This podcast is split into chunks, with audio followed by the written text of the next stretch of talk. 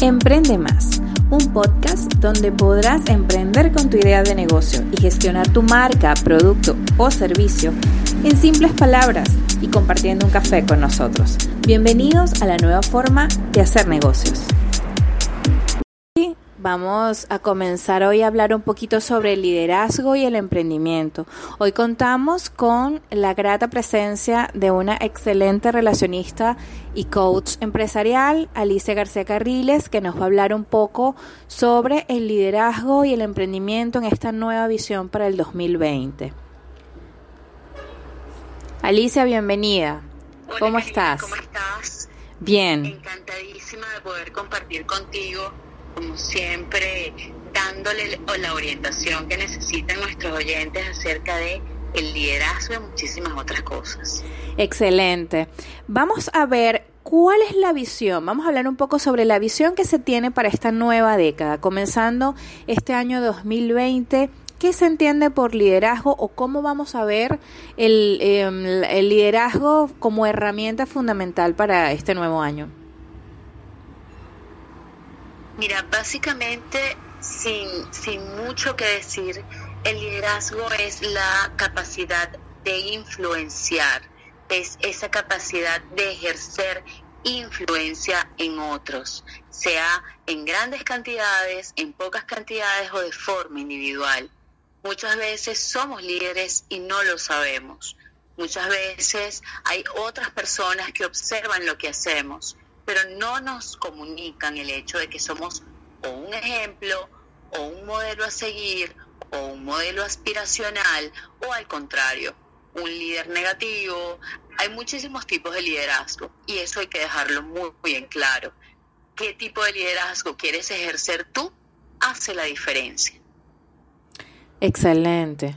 Y ahora, ¿cómo podríamos hacer, Alicia, para ver desde el punto de vista del coach empresarial? O sea, cuando trabajas con eh, la capacitación de empleados en una empresa, ¿cómo le transmitimos eh, para que ellos entiendan que el liderazgo no es solamente leer un documento e ir internalizando lo que la gente cree que se hace en el liderazgo, sino verlo y hacerlo efectivamente desde tu punto de vista como empleado, como trabajador, como emprendedor, como creador de un negocio, ¿Cómo podemos tener esa visión para este nuevo año, o sea, en esta nueva era en la que todo está llevado por redes, modernizado, automatizado? ¿Cómo ser ese líder comprometido? Bueno, principalmente yo parto del hecho de que el liderazgo es individual. El liderazgo se genera, se fomenta. Si tú no eres un líder y no te reconoces como tal, no vas a ser reconocido por otros como tal. Sobre todo en esta era de la electrónica, de las tendencias, de, del manejo de la influencia a través de las redes. Porque tenemos habilidades blandas, tenemos habilidades duras y depende de lo que hagamos con esas habilidades, vamos a generar influencia y vamos a generar liderazgo. ¿Qué sucede? Muchas personas se quedan en las habilidades duras, en los conocimientos técnicos, y está muy bien. Cuando tú manejas eh, habilidades de programación, cuando tú manejas habilidades eh, acerca de eh, administración, dinámicas de administración, gerencia, eso está perfecto. Pero en este momento el líder, el gerente, está visto como un todo. Y en parte es gracias al desarrollo de las habilidades blandas. El tener la experticia para comunicar asertivamente, para influir, para generar esa persuasión que necesitas dentro de la organización y fuera de ella, porque no siempre estamos dentro de las organizaciones. Muchas veces estamos en un mundo que además bien convulso, necesita de gente que movilice masas, que mueva energías, que además movilice las emociones, porque además nos los dice Google, nos los dice el posicionamiento CEO. Hoy por hoy lo que dices, el cómo lo dices y qué haces sentir en tu audiencia es lo que hace la diferencia. Totalmente de acuerdo. De hecho, te iba a preguntar, ya que tocamos este punto, frente al emprendimiento y a los retos que tiene un emprendedor para sacar su idea de negocio adelante, ¿cómo puede utilizar el hecho de ser un líder no solamente en su rama de negocio, sino frente a un mercado bastante amplio, pero también bastante feroz? Ya, hoy por hoy el liderazgo se maneja de muchas formas. Cada vez el gerente, el líder debe ser integral, debe manejar una mayor cantidad de herramientas, como lo veníamos diciendo, el tema administrativo, el tema del manejo de eh, las redes y, del, de la Big Data. También trabajamos en varios idiomas. Entonces, hoy por hoy no podemos engancharnos en un solo ancla. Debemos tener muy claro qué vamos a hacer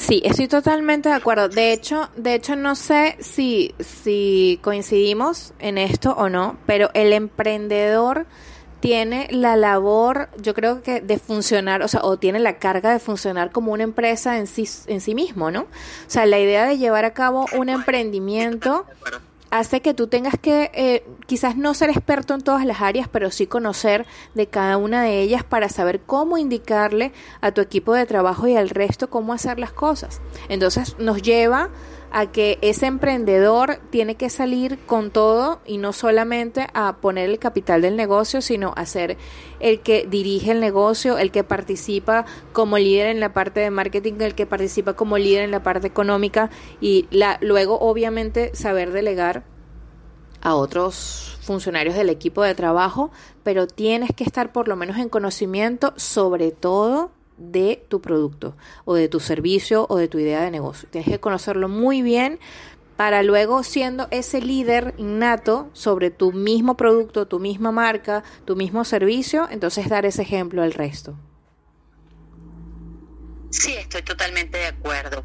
Cuando tú logras manejar esa emocional, cuando influir y delegar es porque básicamente conoces muy bien tu producto y conoces muy bien a quién va dirigido. Y ahí es donde tú puedes provocar una respuesta emocional.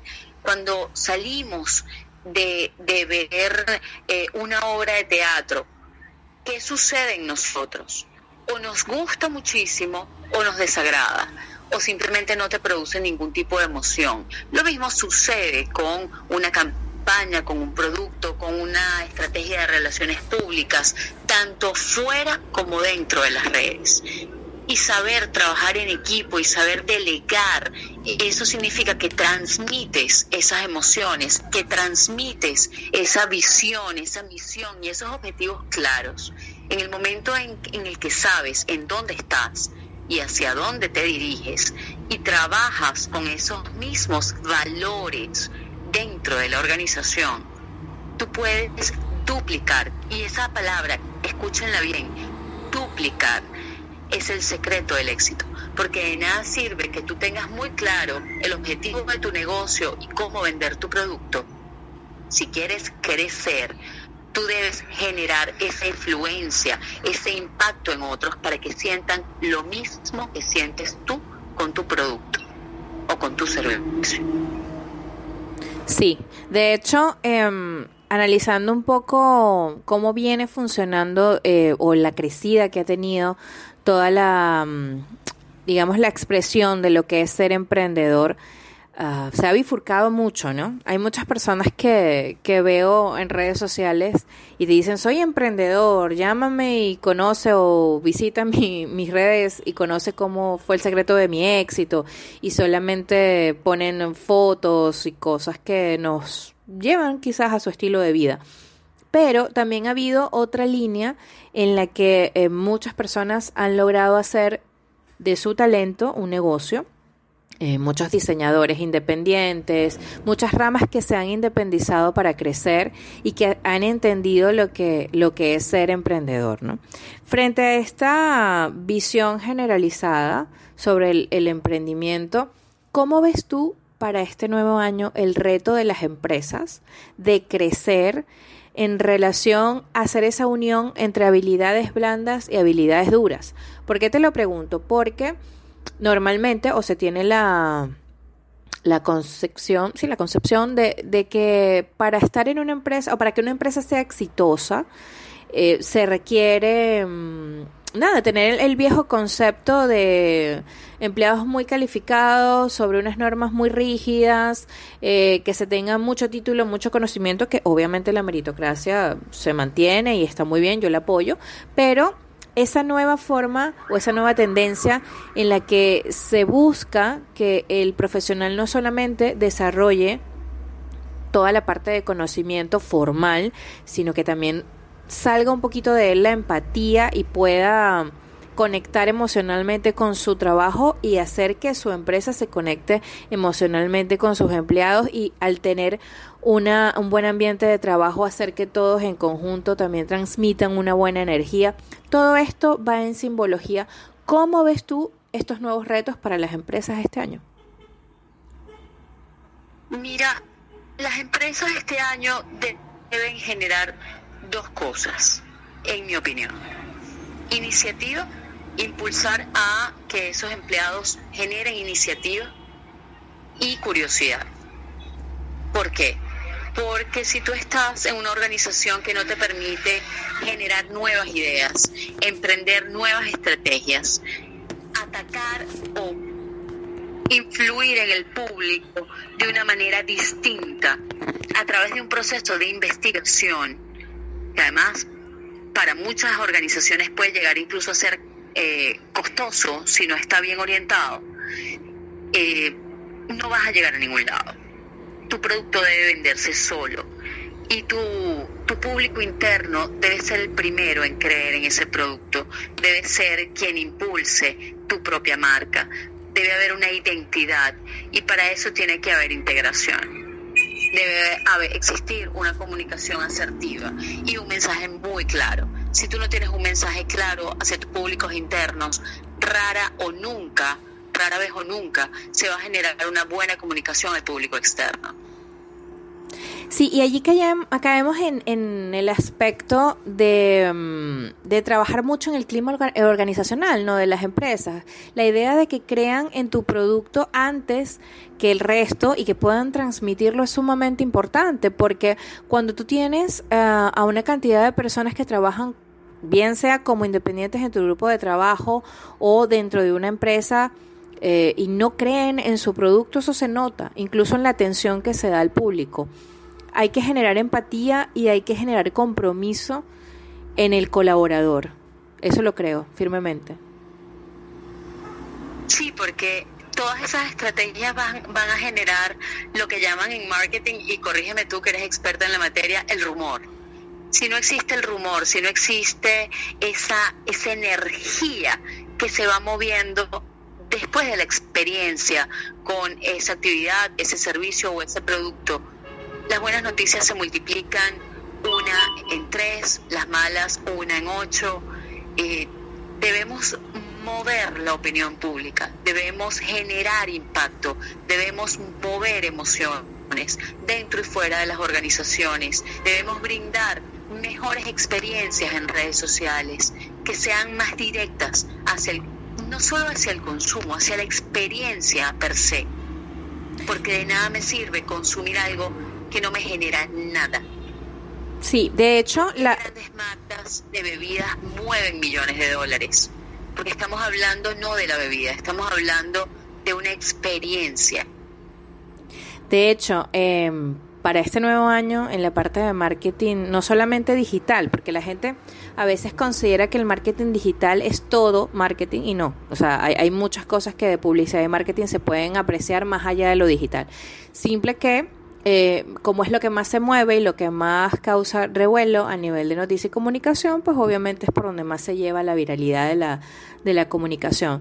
Pero la tendencia este año es a naturalizar aún más las cuentas y la información.